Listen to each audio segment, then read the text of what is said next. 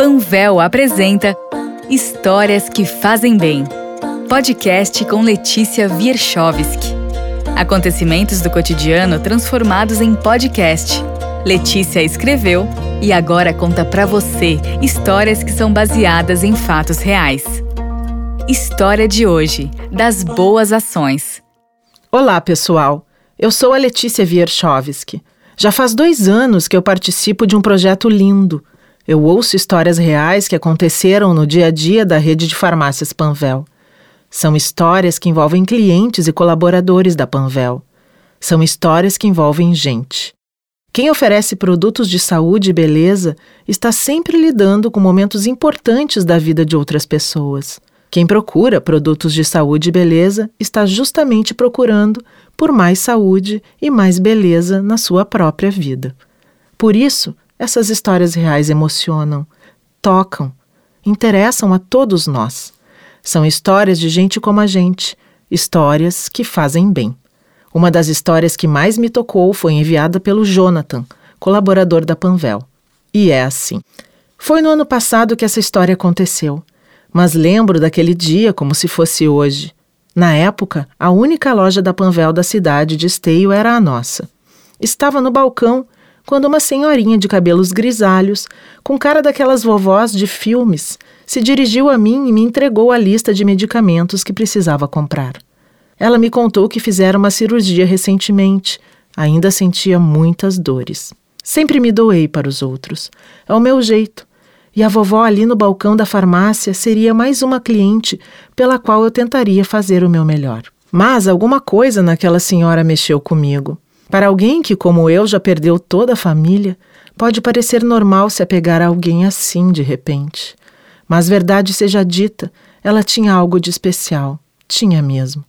Então a convidei para sentar-se, lhe ofereci um chá e disse que iria separar seus medicamentos. Enquanto isso, pedi que ficasse ali quietinha para não se cansar demais. Pouco depois, voltei com a medicação separada num cesto e a levei até o caixa para que pudesse efetuar o seu pagamento.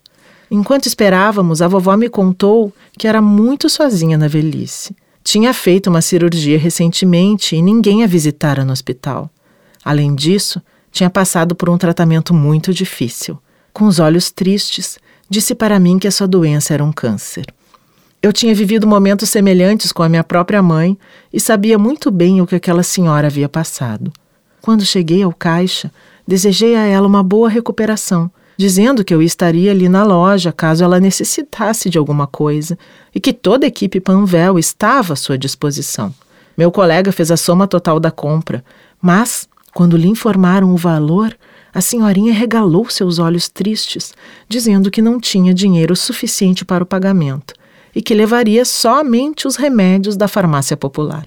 Naquele momento não me aguentei. Me intrometi perguntei se ela precisava de todos aqueles medicamentos.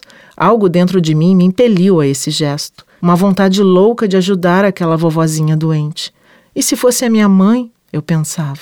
Ela me respondeu que sim. Precisava de todos os remédios daquela lista, mas simplesmente não tinha a quantia necessária. Então, sem pensar duas vezes, Peguei a minha carteira e, com o dinheiro que eu tinha separado para pagar a minha conta de luz na hora do almoço, comprei todos os medicamentos para aquela senhora. Ela me agradeceu muito, garantindo que voltaria depois para me devolver cada real. Nunca mais eu vou ver essa senhora, era o que eu pensava.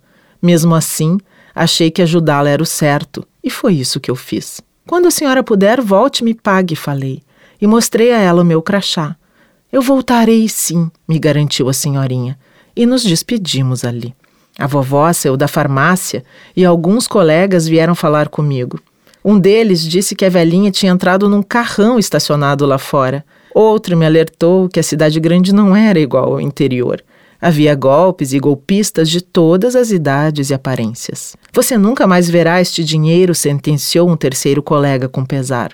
Apesar do que eles me diziam, alguma coisa dentro de mim garantia que eu fizera o certo. Poderia não ser um golpe, aquela senhora precisava mesmo de todos aqueles medicamentos. Depois disso, tentei não pensar mais no assunto e me concentrei nos afazeres cotidianos da loja. Eu daria um jeito para pagar a minha conta de luz dentro do prazo de vencimento e tudo ficaria bem.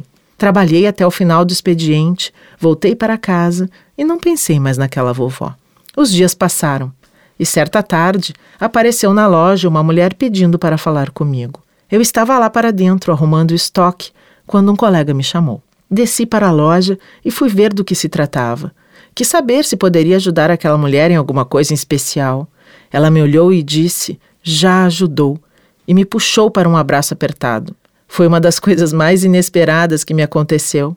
E ao final daquele abraço, ela tirou da bolsa um pequeno maço de notas e me estendeu, dizendo: Muito obrigada. Você pagou os medicamentos da minha sogra faz alguns dias. Meu marido e eu estávamos viajando e você foi muito generoso. Fiquei surpreso e emocionado. Claro, chorei bem ali no meio da loja. Respondi que eu tinha aprendido bem cedo que todos nós tínhamos que fazer a diferença na vida dos outros. Aquele era o meu jeito de ser e eu não mudaria jamais. Ela me olhou com um sorriso no rosto, me agradeceu mais uma vez então contou que a sua sogra estava internada novamente, mas que o seu quadro era estável. Depois ela se despediu e foi embora. E eu fiquei ali, um tempo parado, bem no meio da loja, com o dinheiro na mão, pensando em tudo o que tinha acontecido. Meus colegas se emocionaram com a cena e um deles até me chamou de bom samaritano. Mas, por mais que a Rede Panvel seja uma empresa com metas a seguir, nós aqui trabalhamos sob o lema Panvel, você sempre bem. E eu nunca esqueço disso. Trabalho cotidianamente para ajudar os meus clientes a ficarem bem, e isso melhora a minha vida, torna a minha rotina mais prazerosa. O caso daquela senhora tão sofrida e frágil era um exemplo disso. Eu não fizera apenas o possível, eu fizera o meu melhor. Cedendo meu dinheiro para ajudá-la naquele momento difícil, eu segui o meu coração. Porque ajudar os outros ajuda-nos a nós mesmos. É gratificante demais. Então, amigos, uma história como essa nos faz bem. Mostra que podemos ajudar os outros numa grande corrente onde o bem se multiplica. Juntos, somos sempre mais.